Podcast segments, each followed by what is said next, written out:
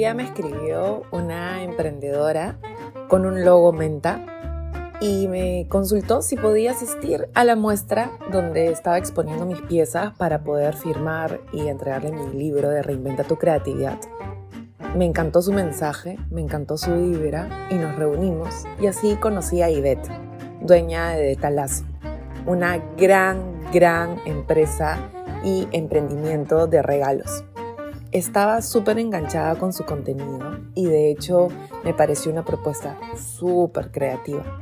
Pero de la nada dejaron de postear, dejaron de ofrecer sus servicios y la página web no funcionaba.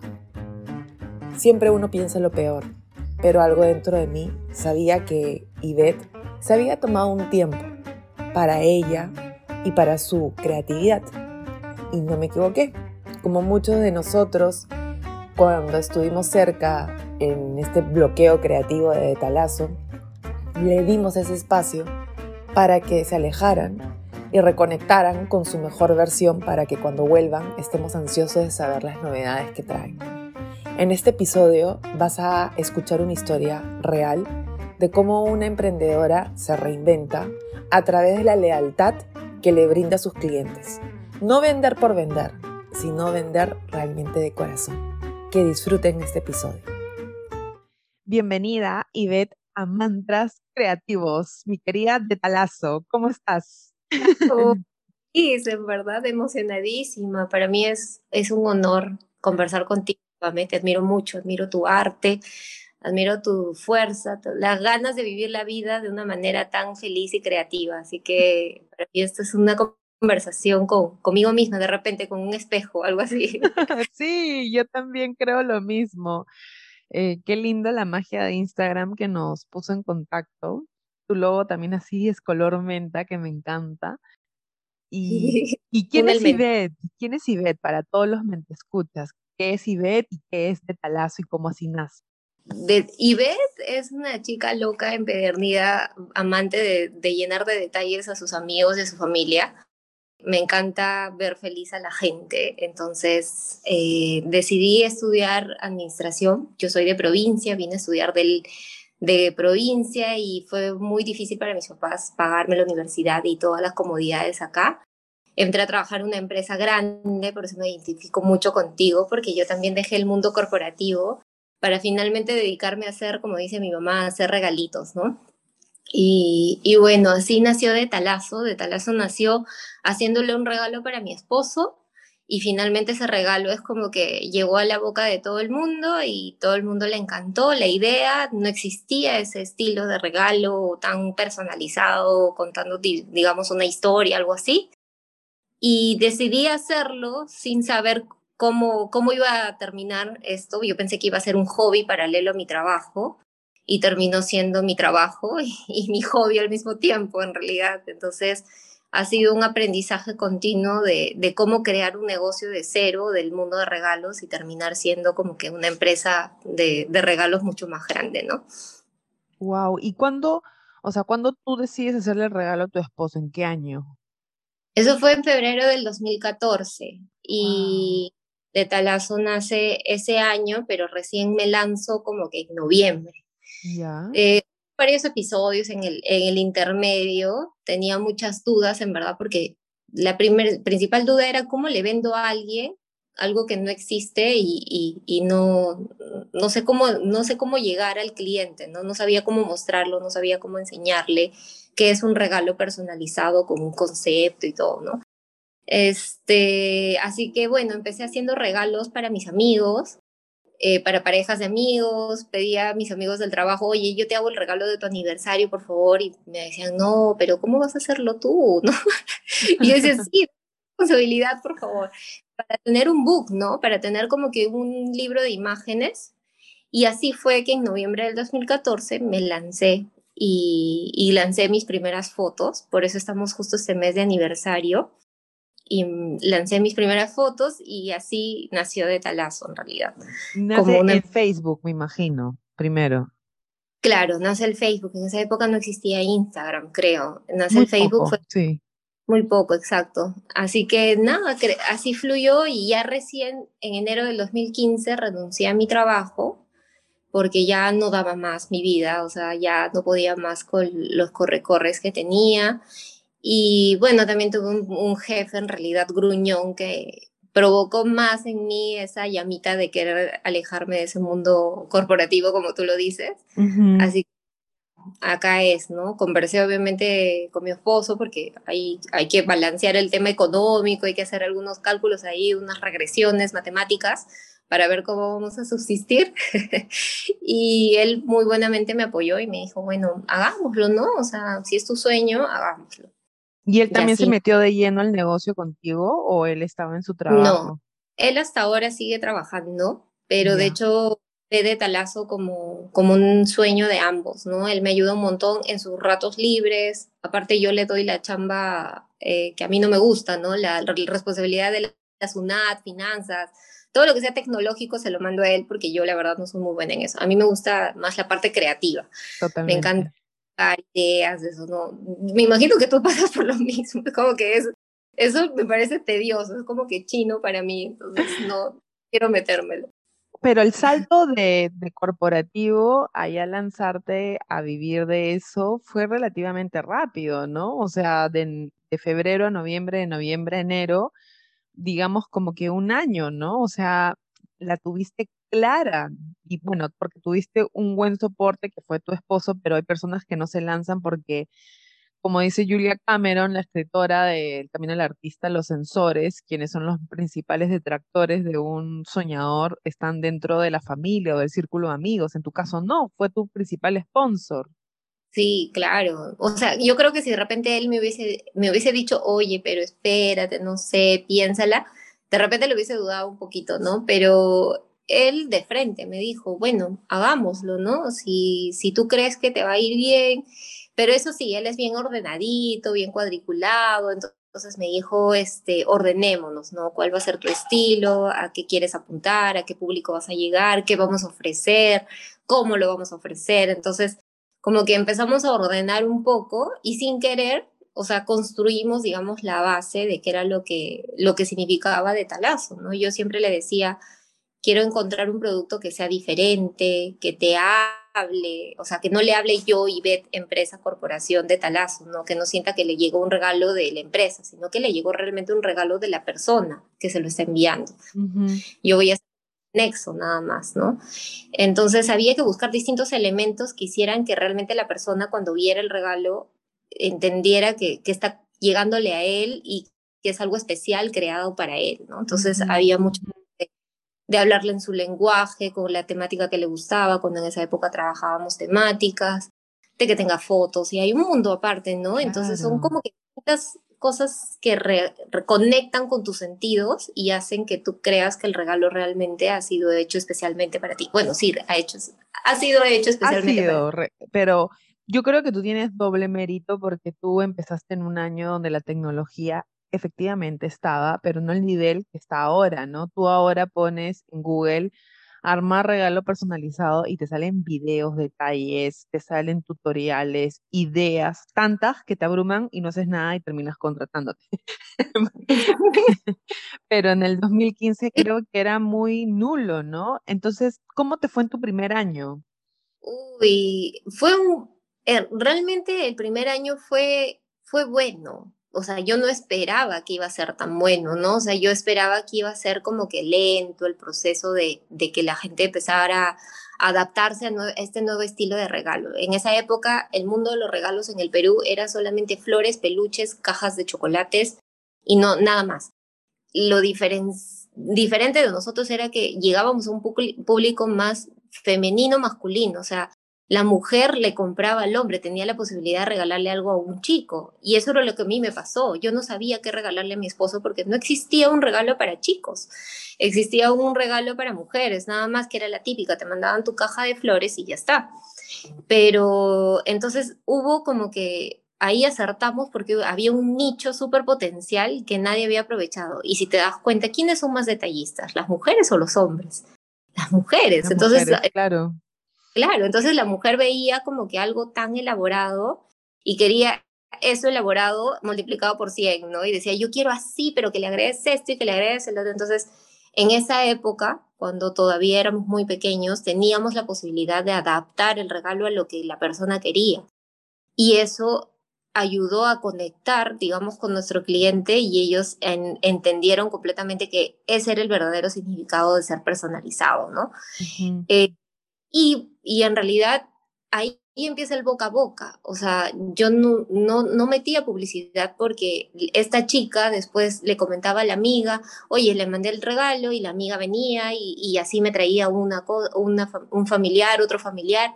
Y era como una cadena me decían, ah, me recomendó, pero deciste, Pame me recomendó y yo vine porque Pame le llegó un regalo. O vi que le mandaron a mi amigo en el trabajo y le llegó el regalo y me encantó. Entonces, eh, creció orgánicamente. Y eso era bonito porque era una relación, digamos, mucho más cercana con la persona. Este, no había como que ahora hay bots que te contestan y todo, ¿no? Era yo, yo que te decía, sí, el regalo, ah, sí, le gustaba tal cosa, tal cosa, entonces hagámoslo de esta manera.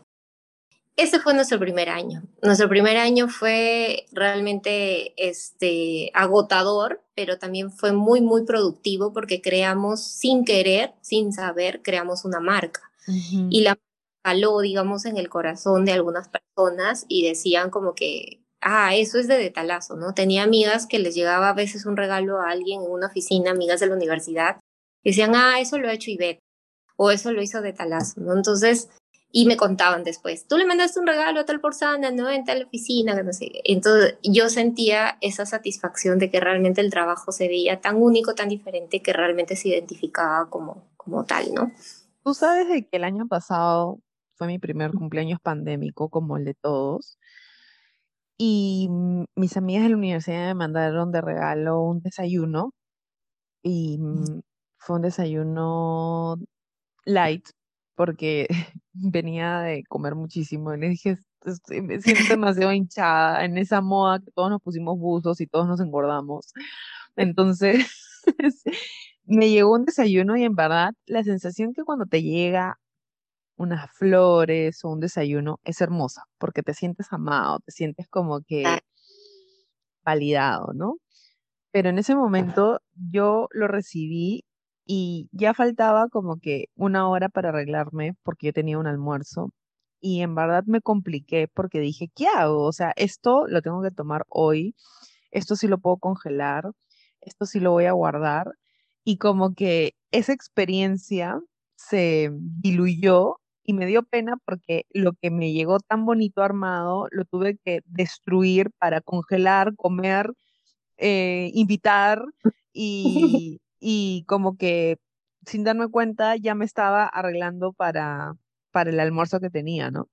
Entonces, nosotras nos vimos el año pasado, estabas full activa en, eh, eh, en redes y de pronto desapareces. Desaparezco. Desaparezco, ¿no? Y yo, de verdad que a veces entraba y decía, oye, no sé nada de talazo. Este, ¿qué, qué, qué pasará, no? Entonces, tú comienzas en el 2015, 2016, 2017, 18, me imagino que 19 haber sido un gran reto, y el año pasado tú decides hacer un stop. ¿Cómo llegas a ese punto? Yo sé que lo has contado en el live y me hace mucho sentido, pero acá los me escuchas deben estar como que, oye, pero si a Ivette le iba súper bien, es como que ya líder en ese tema, ¿cómo te lleva a decir, sabes qué? No, tengo que tener una pausa?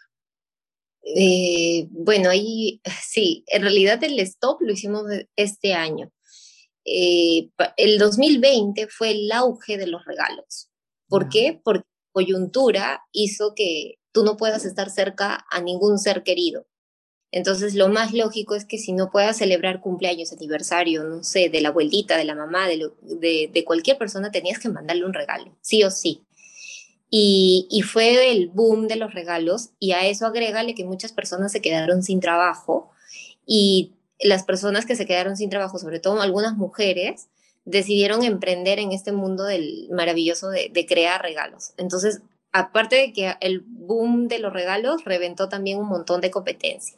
Entonces, realmente el 2020 y el inicio del 2021 para mí fue bastante, bastante agotador en tema de, de trabajo. Y encima entramos en un mundo digital terrible, ¿no? Donde todo era redes sociales. Si no movías las redes sociales era como que estabas en cero. Eh, y ya llega un punto en el que tu, tu cabeza, tu cuerpo y todo se sobrecarga de, esa, de ese ajetreo. Y así fue que llegué a mi pico máximo y simplemente, o sea, yo hice la campaña del Día del Padre, que fue la última campaña del año, digamos, de este año, pero ya no la hice a mi 100%. O sea, yo he sido yo he contado y la hice porque felizmente la había pensado un poco más este, con anticipación, pero la hice casi, casi en modo robot. Cuando pasó el Día del Padre, es, es como que tu cuerpo te dice y te lanza una señal y, y, y te dice, basta, ya no puedo más. O sea, yo llegué al punto de, de, ya no querer entrar ni siquiera a mi taller, a mi taller soñado, que yo lo había diseñado, que yo lo había creado, yo lo había imaginado tal cual como yo quería, yo ni siquiera entrar. Es como si tú no quisieras entrar a Tuti, imagínate. Estabas en un bloqueo creativo. Un bloqueo total. Y, y en verdad, ya ni siquiera, aparte lo sentía en la mente, era como que tenía pensamientos todos los pensamientos que tenía eran negativos, negativos, y mi, mi corazón me decía, no abras esa puerta. Yo vivía como que al costado, entonces yo pasaba como, como que con miedo por el costado de la puerta. y, yo decía, esto está mal, realmente está mal, o sea, he llegado a mi pico máximo. No, lo conté en ese momento y simplemente, como es el universo, realmente el universo te ayuda de alguna manera que cuando tú estás mal, te ayuda a desaparecer. Entonces, justo se dio que este, pasó el Día del Padre. Siempre después de una campaña como el Día del Padre, las ventas bajan un montón, entonces tienes la oportunidad, digamos, de descansar. Yo dije, voy a descansar una semana, pero al final fueron dos, fueron tres. Luego tuve que mudarme porque ya habíamos comprado un departamento y teníamos que mudarnos. Entonces usé como pretexto, ah, no, me tengo que mudar, no, mejor me voy a dedicar a mudarme. Y así pasaron tres meses.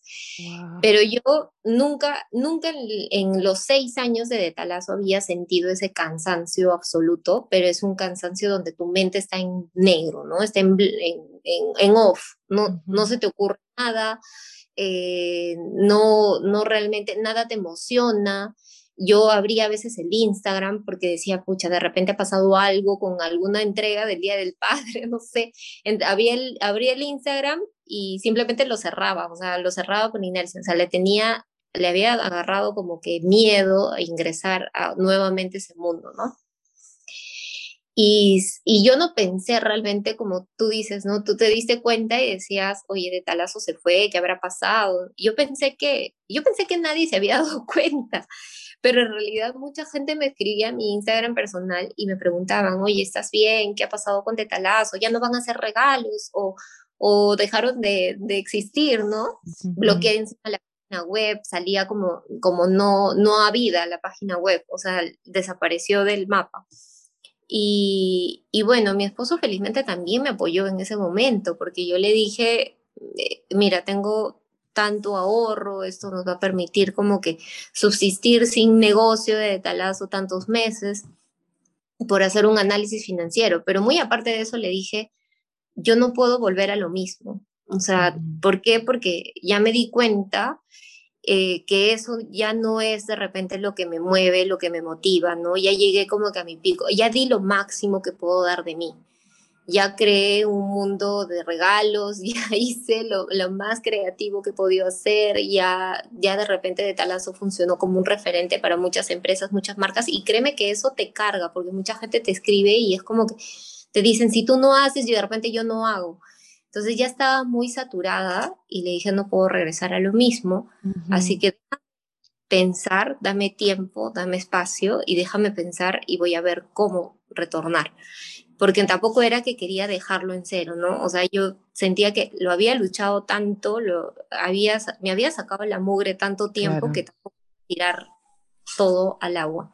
Y, y, así fue. Me costó días de lágrimas, de, de, he estado casi una semana en cama, o sea, llorando bajo o la oscuridad, porque yo sentía que la luz me afectaba también y que si prendía la luz me iba a acordar que tenía que entregar un regalo al día siguiente o, algo. Entonces sí realmente fue una depresión. Luego me han preguntado y me han dicho, oye, ¿qué diagnóstico te dieron? Y todo. Nunca fui a un especialista porque si el universo te ayuda. O sea, a mí me ayudó distintas cosas que empezaron a pasar y me ayudaron como que a salir, ¿no? Lo de cambiarme de casa sin querer llegó en el momento y dije, voy a salir.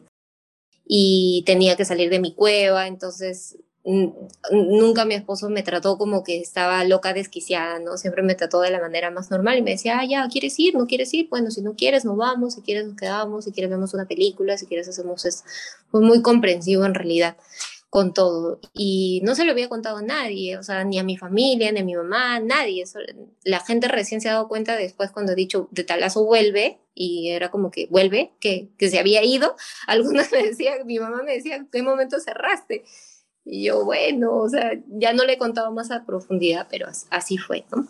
Claro.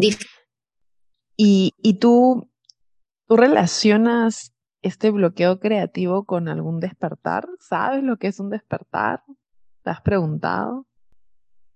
No, no, no, o sea, no, no sé qué es un despertar como tal, pero sí siento que, que después de ese bloqueo hubo un despertar y encontré en, en, el, en el arte de crear cosas, encontré ese despertar y me di cuenta realmente qué es lo que yo quiero realmente con, con mi marca y con mi, con mi vida más adelante, ¿no?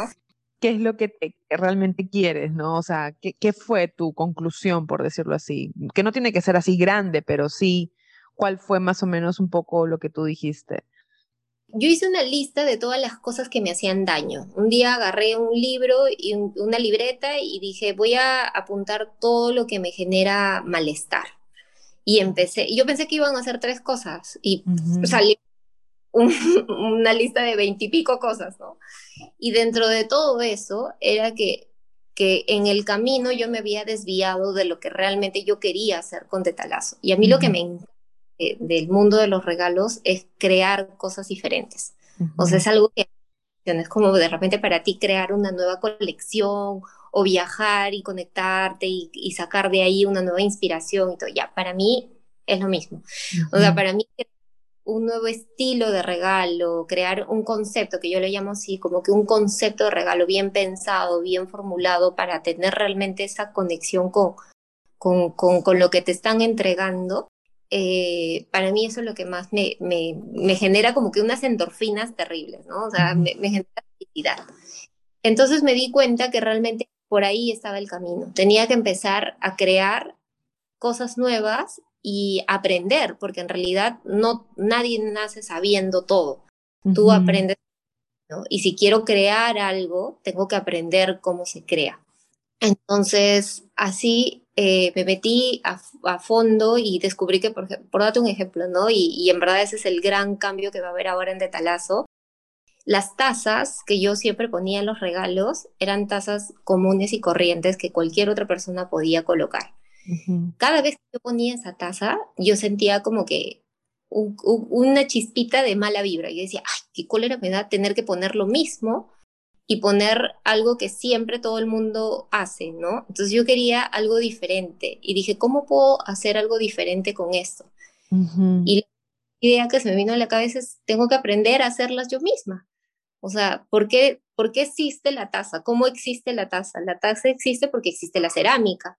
Entonces, este, tengo que aprender yo misma a crear cerámica. ¿Y cómo creo cerámica? Pucha, acá seguro en Perú debe haber expertos en cerámica. Y así me metí a fondo al mundo de la cerámica y ese es un gran paso, un gran cambio que en verdad te estoy contándome de primicia, que vamos a dar más adelante, que estoy todavía preparando, porque yo quiero que en realidad el regalo tenga algo único y que realmente sea hecho por nosotros, que no sea tan convencional que todo el mundo lo, lo, lo tiene, ¿no?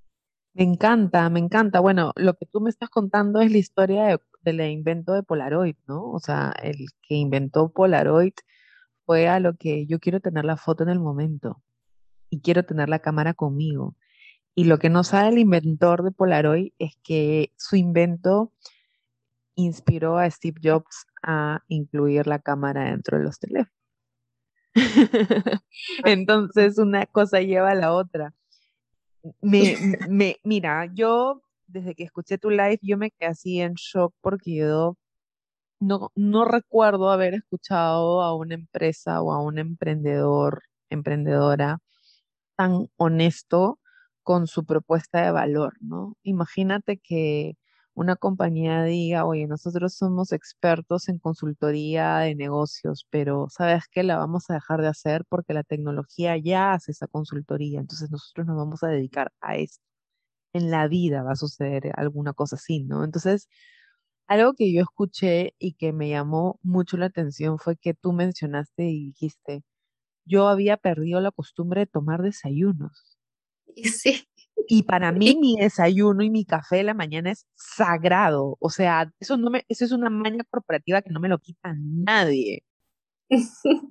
O sea, el, cúmulo de, de, no tomar desayunos te llevó a este bloqueo, me imagino. Imagínate la, la contradicción. Yo entregaba desayunos por todo Lima y yo no tomaba desayuno. O sea, claro, era ese nivel. O sea, todas las delicias pasaban por mí, por mí. O sea, yo solamente me, me, encargaba como, como robotcito de empaquetar, empaquetar, empaquetar, armar. Encima, o sea, mis mañanas eran muy estresantes. Mis mañanas empezaban seis y media de la mañana, donde yo abría el ojo y lo primero que pensaba decía, Dios mío, por favor, que el motorizado hoy día llegue. por favor. Porque yo dependía, mi trabajo podía ser perfecto, pero el último eslabón es el motorizado. Y si el motorizado no llegaba, yo estaba frita, pescadita. Y en ese momento me tenía que multiplicar como Dios para ir por todo Lima, por, para yo poder cubrir y que finalmente la persona quede satisfecha y todo salga perfecto. Entonces, desde que abría el ojo, era un estrés. O sea, yo abría el ojo y empezaba a correr, simplemente. A veces inclusive armaba los regalos en pijama, porque ya no me daba el tiempo, pero ahí me demoré, entre que me lavo los dientes y todo, ya me demoré, tenía que correr. Entonces, eso te satura. Y al final yo siempre tenía eso en mente, decía, ¿cómo voy a entregar yo desayunos tan deliciosos, tan ricos? A veces preparaba y todo, preparábamos, nosotros preparábamos casi todo. Y yo no tomo desayuno, yo recién tomaba a veces un pseudo desayuno a las once y media de la mañana, pero yo once y media de la mañana ya estaba en otro lado del universo. Y para mí también es como tú, yo si no tomo café en la mañana es como que no, no despierto, no sé, es como que mi, mi dosis de vitamina. Entonces, a ese en ese momento me compraba a veces, ya estaba en el centro de Lima o ya estaba a veces en, en Caquetá, ya estaba en Gamarra y, y, ya tenía que tomar desayuno. Entonces ya había aprendido como que huequitos así disimuladamente para poder tomar algo decente, ¿no? Y, y claro, eso, eso realmente a la larga tu cuerpo te satura, o sea, se satura y llega a un pico tan alto de, insatisfacción, o sea, yo hasta me daba cólera a veces poner cosas tan deliciosas y que yo ni siquiera podía probarlas, ¿no? Disfrutarlas. Eh, ni siquiera, ni siquiera las disfrutaba, ¿no? y, y ahí viene la segunda parte, ¿no? Después me daba cólera porque yo llegaba a la oficina con todo el esfuerzo, la dedicación, yo sin una gota de agua en mi, en mi cuerpo, a veces me tomaba medio vaso de agua y ya está y la persona estaba en reunión, ya ni siquiera lo desayunaba, el desayuno se quedaba allá afuera, este, nadie lo disfrutaba. Y yo decía, ay Dios, tanto esfuerzo, tanto corre-corre para que al final la persona obviamente no lo, no lo consumía, ¿no? Eso era antes de la pandemia. Lo recibía en su casa y de repente, como a ti te pasó, si pudiste comer algo, disfrutarlo, ver, ver, sentir la experiencia del desayuno como tal. Eh, y así es como que empecé a formular y dije, no, o sea, eso está mal, lo que yo he creado, he creado un monstruo, ¿verdad? He creado un monstruo y el monstruo me está haciendo daño a mí y me está carcomiendo y finalmente yo estoy muriendo. O sea, la gente no se da cuenta que tú bien linda sales en redes sociales y hablas toda regia, pero en verdad no te das cuenta que por dentro algo, es, algo está mal, ¿no? puede ser tu corazón o puede ser tu hígado puede ser tu estómago. Algo, algo iba a despegar en mí este, tanto sacrificio. Tú, o sea, claro, es como que hay artistas que compran el lienzo sin gesso y extienden el lienzo y le ponen gesso encima, ¿no? Y yo no, yo no hago eso porque no, simplemente compro el lienzo preparado, ¿no? Pero, pero hay artistas que me han preguntado y me han dicho, oye, ¿y no preparas tus lienzos? Y yo le digo, no, yo tengo una persona que me hace los lienzos. Y me dicen, es que a mí en la escuela de arte me han dicho que yo tengo que preparar mi lienzo. Y le digo, y solamente el hecho de preparar mi lienzo ya mi energía se fue, ¿no? Y es como que, pero cómpralo hecho, o sea, ya está, ¿no? pero, pero ese cúmulo de tener que preparar el lienzo era como que también unos mini bloqueos que la suma de esos mini va haciendo algo bastante grande, ¿no? Entonces, tú ni por acá, en cinco años, eso te iba a tumbar en tu cama y no ibas a querer ni siquiera abrir el Instagram ni tu página web, porque son como que pequeñas, este, claro, ¿cómo le vas a poner amor a tu emprendimiento si no te pones amor a ti misma, ¿no? ¿Cómo no te vas a dar tú tu primer alimento al cuerpo que alberga esa energía que hace esos desayunos, ¿no? Tiene bastante sentido, ¿no? Claro, claro, o sea, es como que yo alimento la felicidad de todo el mundo, pero a mí nadie me alimenta, o sea, yo vivía en, en cero alimento de, felicidad y de, y de, satisfacción. Mis poquitas vitaminas, que yo le llamo vitaminas de felicidad, eran los mensajes de satisfacción de mis clientes.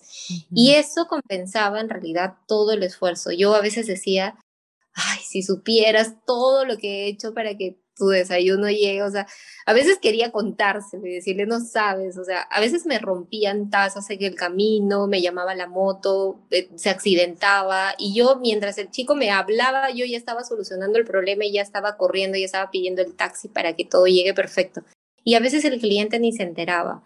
Y su, de repente, o sea, su agradecimiento a veces era cortito, ¿no? Muchas gracias por la atención, etcétera como que había gente que me mandaba un textazo gigante y esas eran las pequeñas endorfinas que finalmente compensaban, pero todo el, el, la, la carga, digamos, que yo sentía, me la guardaba. Es como que la tenía bien guardada en un baúl ahí al fondo y no, cuando no lo cuentas, no lo dices, porque también el mundo de emprendedores es a veces un poco solitario. Yo no tenía con quién conversar, mis amigos eran motorizados. ¿Y qué le iba a decir al señor motorizado? Señor motorizado, me estoy muriendo del estrés este, hable conmigo, por favor. Entonces, también es importante en el mundo emprendedor tener amigas con quien desfogarte, conversar sobre esto, ¿no? Yo no tenía, claro, podía conversar con mi esposo, pero ya hasta la noche ya se me había pasado, digamos, el estrés o la emoción o la euforia de, de ese momento, ¿no?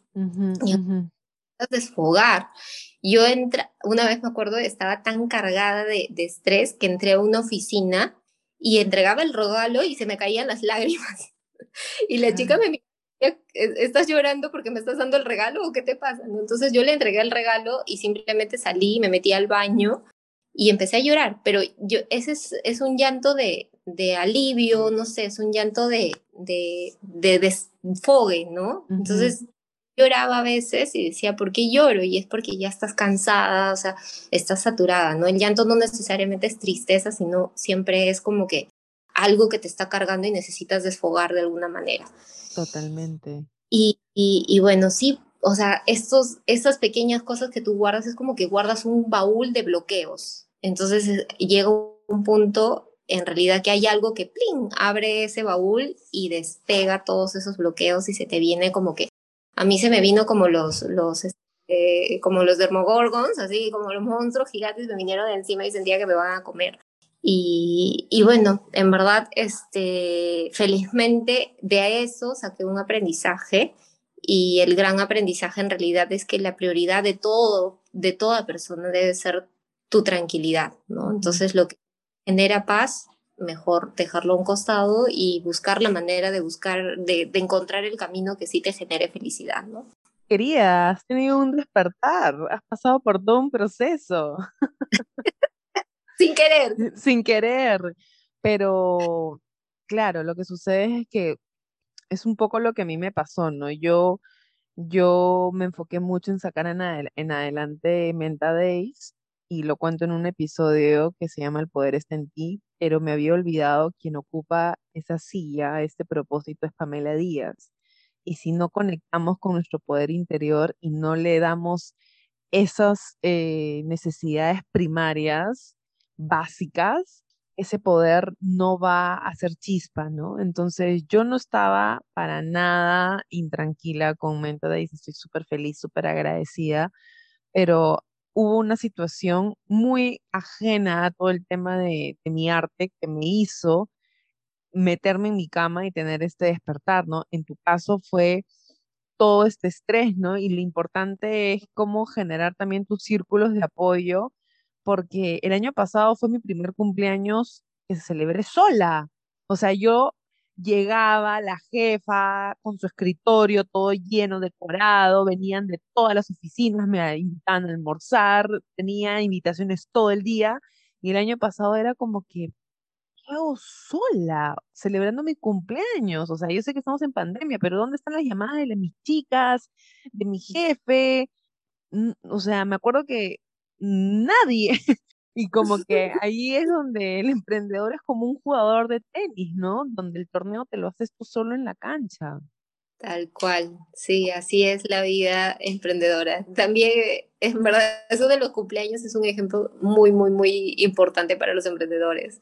Yo también pasé cumpleaños así, donde almuerzo, decoración, yo me encargaba de decorar el sitio de mis amigas, entonces cuando era mi cumpleaños, aso, se tenían que afanar porque yo les decoraba a ellas, ¿no? Pero en mi primer cumpleaños me acuerdo que pasé sin vida empresarial, me sentí tan sola, sentía que me quería yo solita decorar mi sitio, ¿no? O sea, no, no puedo eso, me sentía tan mal, pero también sentía una sensación de que algo, algo bueno estoy haciendo, no esperaba la llamada, nada más. Bueno, yo este año decidí irme de viaje, me regalé un viaje y dije, me voy de viaje porque no la hago otro año así, entonces, este, vamos a ver qué sucede, ¿no? ¿Y qué te hizo regresar? ¿Cuál fue tu principal motivación? ¿Cómo, eh, ¿O cómo supiste que ya habías pasado el proceso? ¿Cómo supe que ya había pasado el proceso cuando ya me metí más a fondo a aprender, como te digo, esto? Y, y, dije, ya, necesito mostrarle al mundo lo que estoy pensando y lo que estoy creando, ¿no? Ya los, el modelo de Branch, que es el que lanzamos en realidad y con el que hicimos este despertar, por así decirlo, yo ya lo tenía soñado, pensado, todos los días lo miraba y lo, lo, rehacía y lo rehacía y lo rehacía y lo reformulaba. Entonces ahí es donde dije, ya, este es el momento. Pero en realidad hay algo muy importante. Me metí un día a la cuenta de Talazo, o sea, de la nada, no sé, entré y dije, voy a entrar a ver qué hay. Y yo pensé que iba a encontrar gente histérica diciéndome, por favor, que yo quiero mi regalo, que no sé qué. No, encontré gente que me preguntaba y me mandaba muy buena vibra. O sea, me decían, Ivette, no sé qué está pasando. De repente, hasta obviamente te puedes imaginar la persona desaparecida en plena pandemia, estás con COVID, les, eh, se te ha infectado a alguien o estás pasando por un momento difícil, aquí estamos, si necesitas mi ayuda, yo te ayudo. Este, y no encontré uno, encontré más de 40 de ese, de ese tipo de mensajes. Entonces ahí dije, o sea, yo también las necesito a ellas. No solamente de repente ellas me necesitan, sino yo también las necesito. Necesito conversar con ellas, porque al final este, ellas eran mi compañía, o sea, de repente no tenía a veces con quién conversar, pero yo he conversado con gente que ni siquiera en mi vida he visto y, y me contaban hasta de sus divorcios. Y yo la hacía de, de Clarita de, de radio romántico, o sea, ritmo romántica, ¿no? Yo le escuchaba su historia y le aconsejaba y, y me sabía todo, hasta el nombre de sus hijos, de algunas, ¿no? Y hay una de esas chicas o un par de esas chicas que inclusive han venido a mi casa, hemos conversado, o sea, ya llegas a conectar tanto a través de un mensaje, una pantalla, que te vuelves muy amiga de ellas, ¿no? Entonces, ese fue el día que inclusive me acuerdo que estaba en pijama, así horrible, y dije, ya, me voy a vestir, me voy a cambiar y voy a hacer el primer story. Y puse una foto mía, nada más como quien nos extrañaron, nada más preguntaba, y ese día fue como que un boom de vistas y un montón de gente empezó a escribir y dijeron, sí, vuelvan, que no sé qué. Ahí fue como que mi, mi dosis así de adrenalina pura. O sea, fue como si me hubiesen metido así como un carro, un nitro, pero profundo. Y dije, tengo que volver. Y me puse una fecha y dije, ya, voy a hacer las cosas ahora sí, como yo quiero hacerlas, voy a mostrar este cambio, pero tengo que decirlo, tengo que contar por qué voy a hacer este cambio, ¿no?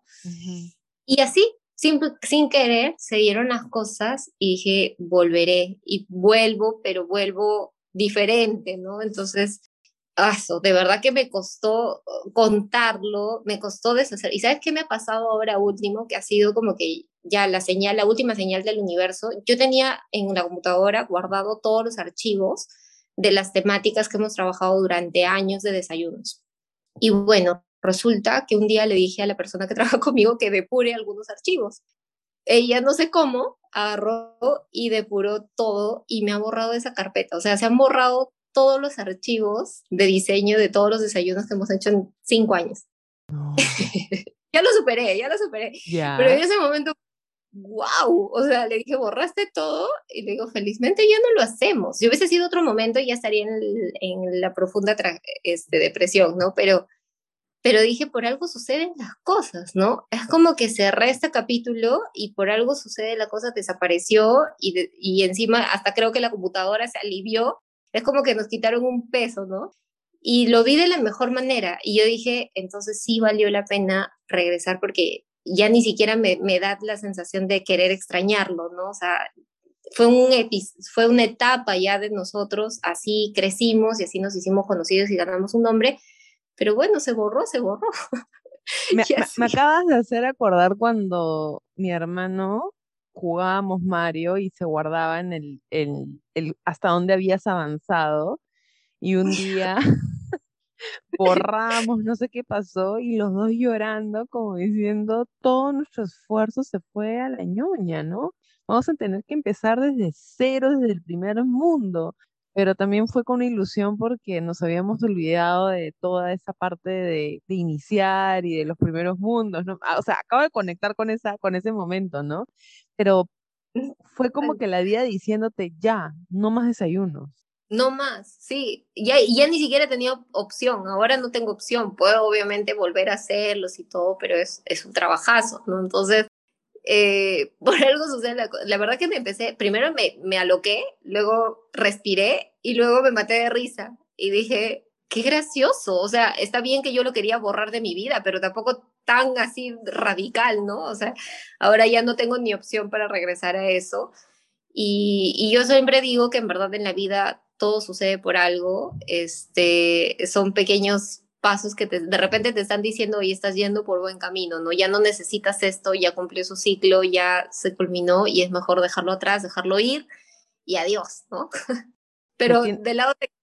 Tiene mucho sentido, además que cuando uno está en el corporativo, no es ni bueno ni malo, está trabajando para alguien y finalmente es una empresa, ¿no? Entonces, en la empresa tú no eres dueño, tú eres parte de un sistema y tienes que hacer que las cosas sucedan.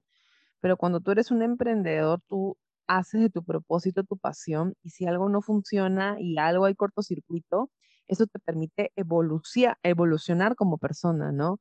Ahora, ¿cómo está Ivette con Detalazo, con esto, con este nuevo proceso? Bien, o sea, me siento recontra bien, siento que estoy mucho más conectada con cada regalo, siento que va junto a nuestra nueva, a la esencia que en realidad nosotros siempre queríamos mostrar. Tengo más ilusión de mostrar lo que se viene. Este, yo sé que va a ser difícil que la gente de repente lo tome o lo deje, pero yo, yo siento que cuando algo vale, realmente va a llegar a la persona que lo valore. Entonces, a mí me ha costado mucho lo que voy a presentar más adelante, y espero, en verdad, que, o sea, esa misma sensación que yo tengo acá en el corazón se conecte con esa persona y, llegue finalmente a, la persona que va a recibir el regalo y ojalá lo valore porque no se imagina la chamba que ha habido atrás, ¿no? Totalmente. Entonces, eso es lo que a mí ahorita me mueve, ¿no? O sea, el ofrecer algo totalmente diferente, el ir por otro lado en realidad, porque porque yo siento que ir por lo mismo ya no me genera mi felicidad, ¿no? Yo quiero ir por, por crear algo diferente, por traer novedades. Yo sigo muchas páginas de fuera, me encantan los regalos que hacen en Europa, en Rusia, aunque no lo creas, en Rusia hay mucha creatividad en el mundo de regalos, es lo caso. Yo no entiendo ni jota de lo que dice la chica, pero yo la sigo y veo sus referencias y todo. Entonces, me gusta porque de ahí saco inspiración y bueno, hay algo que a mí me encanta en realidad y es conocer a la persona que está detrás de, del servicio o del producto que me ofrecen, ¿no? Yo tengo más o menos 36 proveedores y dentro de todos los proveedores, yo de todos me conozco su historia, de todos me conozco su, y tengo como que una relación de confianza y es como un convenio que tenemos, ¿no? O sea, yo jamás voy a cambiar a uno porque de repente otro me cobre más baratos, o sea, por costos no, sino por, por conexión en realidad con la persona. Totalmente. Entonces, yo quiero traer como que ese arte de estas personas que de repente y ayudarlos a seguir creciendo, ¿no? Eso era lo que a mí de repente en la pandemia hizo que yo no parara, porque yo pensaba y decía, detrás mío no estoy yo sola, o sea, yo puedo subsistir, mi esposo sigue trabajando y de repente él me puede mantener, pero detrás mío hay 36 familias que se alimentan por el día a día que yo les, les pido y les pido y les pido, ¿no? Entonces, yo pensaba en ellos, en sus familias, en que de repente si se infectan o necesitan un balón de oxígeno, yo voy a ser como que su fuente de ingreso y, y, lo tengo que hacer. Entonces, eso también me saturó, ¿no? O sea, ese estrés de, de querer este, ayudar a todos los que estaban en torno de Talazo, ¿no? Y de darles chamba a todos. Wow. Y, y bueno, yo, yo sí confío en ellos plenamente y eso es lo que ha hecho que de repente de Talazo crezca y en los momentos de crisis hayamos salido adelante como sea, porque, porque quieren a mi marca, ¿no? O sea, también se, lo quieren como si fuera de ellos. Y, eso es lo que a mí me encantó del live. O sea, cuando tú empezaste a hablar y, y cambiar tu propuesta de valor, la aceptación y los mensajes que tenías de todos tus seguidores fue realmente hermoso. Y eso se gana con muchos años de esfuerzo y con bastante sensatez, ¿no? Es como que yo no te voy a mm, ofrecer algo ahorita eh, si es que tú no estás en el mood, ¿no? Porque finalmente lo que estás vendiendo es un regalo y es tu energía. Y es algo que también me encantó cuando posteaste el TikTok sobre tu experiencia con Gisela. que, Se, que, se, que se ha viralizado. Oh, por Dios, ese TikTok. Este, pero me gustó muchísimo cómo lo contaste y todo, pero al final también fuiste como que bien clara, ¿no? Y dijiste, en su momento no habían tantas redes sociales y sí valió la pena todo el esfuerzo que hice, pero hoy no lo haría de nuevo, porque ese consejo que tú lo das de una manera tan honesta, hay tantos chicos que están iniciando que piensan que por regalarse a un actor o una actriz que tiene dos millones de seguidores en Instagram, va a poder como que, no sé, hacerse conocido, ¿no? Y tú con esa palabra puedes ayudar a muchos emprendedores a que no metan la pata, ¿no? Sí, en realidad, bueno, ese es un mundo que a, todos nos ha tocado aprender. Eh, yo en el TikTok en realidad yo no lo hice pensando que iba a ser así de, de masivo y, y, o sea, es que hay de todo tipo de comentario, hay gente que realmente, porque todos tenemos distintas perspectivas, o sea, todos tenemos distintas opiniones. Para mí puede haber sido algo bueno, para otros puede haber sido algo malo, pero me, da risa los opinólogos, pues, ¿no? O sea, que se hacen los, los creyentes de que son los, como te, te destruyo con este mensaje y ya, este, quedas clavada como que fuiste la tonta que le dio un regalo a, a Gisela para mí fue una experiencia increíble ese día, o sea, porque aparte que fue un reto para nosotros hacer tantos regalos de un día para otro. Eh, ¿Por qué? Porque teníamos que estar en un programa de televisión que se graba en vivo, no podíamos retrasarnos. Y dos, ver la locura de lo que es un programa de televisión como ese, un concurso donde hay 500 personas dando mil vueltas por todo lado y tú estás en el medio como que asustado viendo toda una logística. Para mí fue una experiencia súper, súper chévere. Y obviamente también hay un detrás de conocer a una persona como Gisela que puede ser este, famosa, requete famosa y todo, pero yo me quedaba con la sensación de mi mamá. O sea, mi mamá, cuando le dije, mamá, voy a estar mañana en el programa de Gisela y le voy a entregar un regalo. Y cuando mi mamá vio la foto, o sea, realmente mi mamá se emocionó porque es como que mi hija, o sea, como que mi hija ha llegado a tener una foto con Gisela y le ha entregado un regalo. Con sus regalitos, ¿no? Con sus regalitos con eso, yo me quedé con esa satisfacción y en realidad lo que no he contado después, esto no, la, la cantidad de puertas que después eso nos abrió. Yo después del programa de televisión y entramos a auspiciar obras de teatro. Y, y, eso es algo que nadie, nadie sabe en realidad. Las obras de teatro, normalmente cuando termina o es la última función de teatro, siempre a los actores se les entrega un ramo de flores o se les entrega un regalo, pero normalmente son flores porque en el teatro hay esa costumbre de que los actores reciben un ramo de flores como quien en agradecimiento a su talento. Entonces, cuando yo entro al programa, después me llaman a ser auspiciador de una obra de teatro para hacer algo tan loco como entregarle un regalo en lugar de flor suelta, entregarle un regalo armado en función al concepto de la obra del teatro. Y así yo he conocido infinidad de personas después. Entramos a auspiciar una obra de teatro en la Universidad de Lima, luego entramos a auspiciar a, a un chico que nos invitó para hacer este auspicio de su obra de teatro en microteatro. Descubrí el mundo de microteatro y luego me fascinó. No sé si alguna vez has ido a microteatro. Me encanta. Me encanta. Increíble. Entonces, imagínate esas puertas que me ha abierto, ¿no? O sea, uno se siente realmente, yo siempre he sido muy honesta con mi trabajo y siempre le he dicho, mira, te puedo dar esto, no te puedo dar esto, sí te puedo dar tanta cantidad o no te puedo dar tanta cantidad. Y la gente lo valoraba súper bien.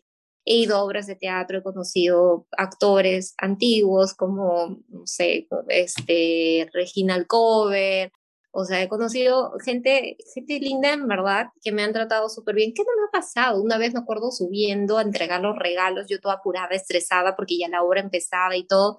Me caí, me saqué la mitad delante de todos los actores. Y Charlie se mata de la risa porque me dice, no te caíste. O sea, yo me caí de una manera tan graciosa, pero caí sujetando los regalos para que no murieran los regalos. No importa si yo moría, pero los regalos no podían morir. Entonces tú veías a todos los actores, estaban Paro Brambila, estaba, yo soy mala con los nombres, pero vinieron todos a, recogerme, pues, ¿no? A recoger. Y, se mataban de la risa. Entonces algunos se acuerdan como que la chica de los regalos que se cae. Entonces, o sea, la chica que se regalos. Entonces, esas anécdotas en verdad para mí valen oro porque... Bueno, yo siempre me caigo, tú sabes, ¿no? Siempre lo menciono también en stories que siempre me caigo. Siempre, te caes, yo siempre me caigo. No sé, somos histéricas de repente, pero siempre me caigo y de la peor manera siempre, pero puede o sea, yo jamás dejo que algo se caiga. Yo puedo morir, pero nada. Y bueno, esa fue mi experiencia. Y este chico se volvió muy amigo mío y ahora se ha hecho TikToker. Me llamó y me dijo, amiga, voy a hacer TikTok y mándame un regalo, me dijo, para promocionarte. Porque somos muy amigos, en verdad, compartimos muchas experiencias. Se ha hecho, no sé si lo has visto, es el chico de las noticias en TikTok y comparte un montón de noticias y todo, y se ha hecho súper conocido. Y me encanta porque yo conozco su historia detrás, conozco su familia, conozco, he estado apoyando en Rifa cuando su papá le dio COVID y todo. Entonces, esa conexión en verdad para mí vale muchísimo más que todas las opiniones que me han emitido ahí.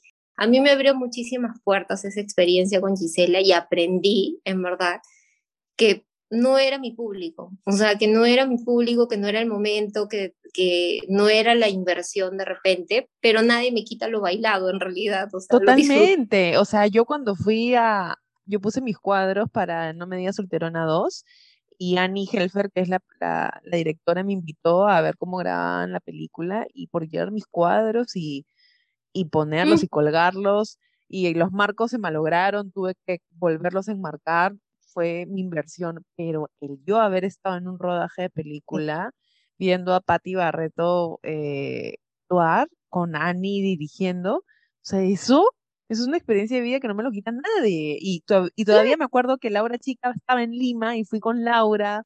Y Ay, qué lindo. No, lindo, lindo. Me vino desde España para ir al estreno, a la filmación de la, de la película. Me encanta, ¿ves? Esas cosas valen. O sea... La película nunca se estrenó por la pandemia. Ah, Entonces, mis cuadros, es más, esos cuadros ya los vendí, o sea, y es un estilo que es del 2019-2020, o sea que si alguien quiere un cuadro como ese, quizás ni lo pueda volver a hacer, o sea, como tú dices, ¿no? Haces las cosas como, como, como que sin pensar, pero un comentario que me gustó muchísimo que hiciste, yo te escucho, ¿ah? Yo noto mucho, ¿ah? a mí me encanta, yo soy bien intelectual. es que tú dijiste, ¿no? Más muy aparte si Gisela te cae, no te cae, whatever, tú dijiste, ¿no? O sea, ¿cómo Gisela no ha estado en tu negocio, no sabe lo que es, pero ella se metió a decirte estos cambios hay que hacerlos y como que tener el ojo para poder opinar sobre algo que no es lo tuyo, realmente es como que te asombra, ¿no? Y, y la humildad de uno de decir, ok, voy a hacer esos cambios, ¿no? ¿Cómo, ¿Cómo te sentiste en ese momento cuando te vienen a hacer una auditoría de tus productos? Yo me muero, yo me, me meto debajo claro, vino la, encargada de la producción y me dijo, me voy a llevar un par, me dijo al, camerino porque Gisela quiere ver cómo están los regalos. Y yo me, volteé y lo primero que dije, o sea, en ese momento me entró como que la cólera, dije que encima me va a observar. Pero luego, la verdad, si te pones a pensar, ya cuando estábamos en la puerta del camerino, me acuerdo, y, y tratando de repente de entrar en ese momento para entregar el regalo a ella, este, de ahí me puse a pensar, es un pellejo, o sea, se está jugando, era el primer programa que ella hacía con 10 jurados o un poco más. Entonces, era como que ella es la productora, ella es la, la dueña, digamos, del negocio, ella mueve el programa. Entonces, al final es su nombre que está detrás de todo lo que se hace. O sea, desde la gota de agua que le dan hasta el regalo, obviamente. Entonces se está jugando su nombre, se está jugando su prestigio y tiene razón de querer meter de repente su cuchara en, en aprobar todo, ¿no? La chica obviamente después me explicó y me dijo, ella sí, me dijo, o sea, ella le gusta como que meterse a, a, ver todos los detalles porque quiere que el programa salga perfecto y obviamente quiere agradecer realmente a las personas que se han tomado el tiempo de ser su jurado, ¿no? Porque tampoco había cualquier sonso, ¿no? O sea, estaba eh, estaba el director de América Televisión, estaba, no me acuerdo qué otro, que era de radioprogramas, que era como que un top, ya yo ni me acuerdo los nombres, porque fue todo tan rápido. Entonces, obviamente, tienen que evaluar qué es lo que les está entregando. Yo no lo tomé como uno, al principio sí, de repente, ¿cómo me va a probar, no? Pero luego tenía lógica, habían cosas que cuando regresa, porque uno realmente está tan enfocado en su trabajo que a veces no te das cuenta de unas pequeñas cosas que pueden ser errores entonces sí tenía lógica lo que ella hizo, lo único que hizo fue cambiar de posición algunas cosas para que se se viera un poco más lo que había dentro de las cajitas y la taza estaba vacía, ese fue el cambio. Y agarró las galletitas que estaban un poco escondidas y las puso dentro de la taza para que la taza no se viera vacía. Entonces, son cosas que realmente son lógicas y en verdad luego aprendí que realmente la taza a veces se ve un poco vacía si es que te la llevan así nada más. Y listo. O sea, aprendí realmente de eso y, y bueno, me, me, quedé con esa gran satisfacción. Encima le saqué un saludo a Yola Polasti para mi hermano y mi hermano fue el hombre más feliz del universo ese día era su cumpleaños, entonces se lo mandé como a la una de la mañana y dije, toma tu regalo. No te había hecho regalo, pero tu regalo.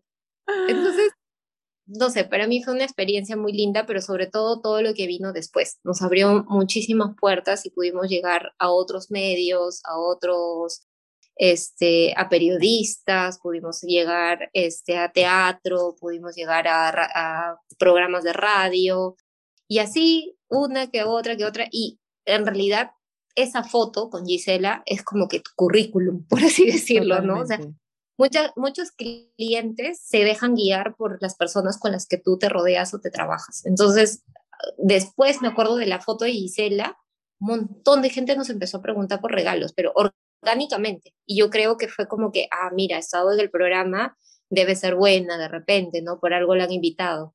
Entonces, te sirve de algo, no sé, pero yo ahorita recién he saboreado los frutos de ese esfuerzo, porque gracias a ese TikTok se me volaron en algunos modelos, o sea, la gente se alocó, de hecho nos ayudó como que a tener más presencia en TikTok, buena o mala, pero ahí están, entonces ahí siguen peleándose pero dentro de esa pelea nos siguen ayudando y siguen llegando más personas a las marcas y hay personas que sí valoran en realidad lo que hay detrás de, de, Talazo, ¿no?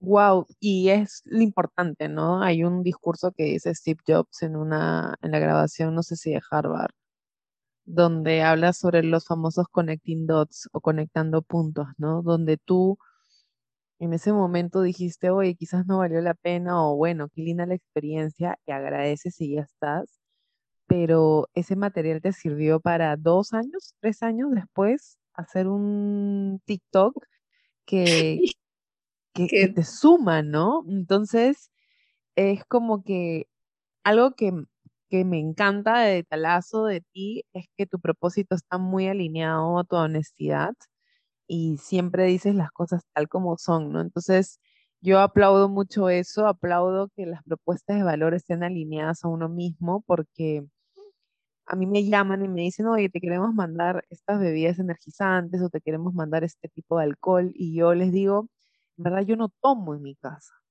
yo no tomo bebidas energizantes, yo, yo soy un locón, o sea, yo no puedo, yo, yo, no puedo promover algo de que yo no soy, ¿no? O sea, yo veo con Porfirio que es mi mejor amigo y me lleva a mis peores situaciones. pero no, me, ni, ya ni tanto, ¿no? Entonces, no es algo que me vas a ver a mí preparándome un, un, un cóctel en mi sala sola. Entonces, no soy así, ¿no? Este, Ivette, me ha encantado conversar contigo. Eh, bien, he sentido nuevamente. Eh, me ha encantado que nos cuentes así honestamente todo este proceso de tu despertar, de tu reconexión y siempre a través de la honestidad, que tu propuesta de valor haya sido reinventada a través de, de, un, de, de una necesidad realmente cubierta, ¿no? No es por cumplir con un desayuno, sino es realmente por satisfacer, ¿no? Y, a nadie le cae mal un brunch. O sea, el brunch es, ¿sabes qué significa brunch, no? ¿De dónde viene la palabra brunch o no? Creo que sí, leí la vez pasada, es como que breakfast y lunch, algo sí, así. Sí, me encanta. Sí, me encanta. Y aparte, cajoso. Sí, yo siempre, yo siempre digo que los brunch son como que el, el mejor plan porque no te toman ni la mañana ni toda la noche. Todo podcast siempre termina con un mantra creativo. ¿Cuál sería el mantra creativo para todos los mente escucha que están pasando por un proceso así, que, que están desconectándose con su propósito, con su trabajo? ¿Qué consejos o qué mantra les dirías? Mm, primero encontrar qué es lo que te apasiona para volverlo tu vida entera y tu, tu, tu energía, ¿no? Pero yo tengo algo que inclusive lo tengo en mi taller y es que si algo no existe, tú puedes crearlo. Y, y, me ha pasado eh, que he tenido que crear cosas de cero, ahora hemos creado un envase, eh, estamos creando todo este mundo de cerámica, que realmente es una ciencia, entonces si algo no existe y te complica y te genera un estrés, pues entonces tú puedes crear la solución a ese problema. Y así la vida va a fluir, va a fluir y va a fluir. Me encanta, me encanta. Este, justo estaba mm, leyendo, estaba preparado todo menos para ti de Álvaro Espinosa y hay un soplo. Él le llama cada capítulo soplo, porque son los como los soplos de alivio que le dan su mamá cuando tenía una herida, ¿no? Y, y, habla un, uno específicamente de eso, ¿no? Que es como que seamos el mejor inventor de cada una de las nuestras propias necesidades, ¿no? Como el inventor de Polaroid. El inventor, exacto. Y ahí, ahí va a salir algo a inventar que te va a solucionar la vida y sobre todo te va a ayudar a encontrar esa paz, esa tranquilidad, ¿no? Así que creo que ahí está la clave del, del asunto. Muchísimas gracias por tu tiempo, gracias por, por abrirte de corazón. Estoy segura que lindas cosas estás haciendo esta vecina y por ahí que sorprendemos a los mentescochas con un, con un menta, de, menta de talazo. Sí, no, verdad, es algo que realmente, y encima tenemos, compartimos el amor por la menta, o sea, que, que fresca y nos refresca de ideas y de creatividad. Yo la veo así, por eso es mi color favorito, creo. Y creo que el tuyo y que algo nos une. nos, une, nos une, nos une de todo corazón. Nos une de verdad de todo corazón. No, gracias a ti, Pame, de verdad que me siento así como que he despertado nuevamente. Poder hablarlo es diferente y te ayuda a reconectar, en realidad. Sí, sí. Un besito grande, que estés bien, cuídate mucho. Igualmente, un beso gigante, ya estamos en contacto. Gracias por escuchar un episodio más de Mantras Creativos.